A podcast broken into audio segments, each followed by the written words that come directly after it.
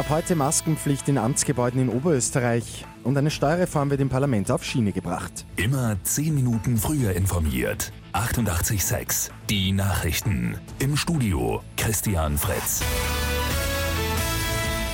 Wegen steigender Coronavirus-Fälle gilt in Oberösterreich in Amtsgebäuden ab heute wieder die Maskenpflicht. Gestern ist die Zahl der Infizierten ja auf über 400 gestiegen. Schon 13 Infektionen gibt es allein in vier Schlachthöfen.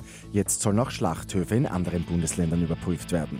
In Oberösterreich könnte die Maskenpflicht Medienberichten zufolge sogar noch weiter ausgebaut werden.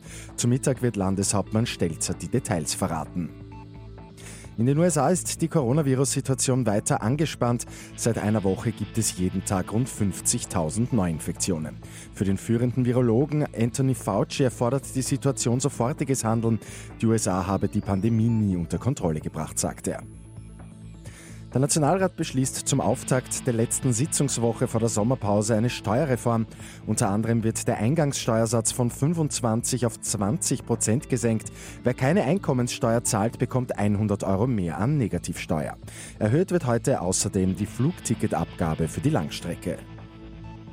Und eine Schlagzeuglegende feiert heute einen runden Geburtstag. Die gute Nachricht zum Schluss. Der frühere Beatles-Drummer Ringo Starr wird 80 Jahre alt und wir auf 88.6 feiern dieses Jubiläum. Stündlich gibt's einen Beatles-Song.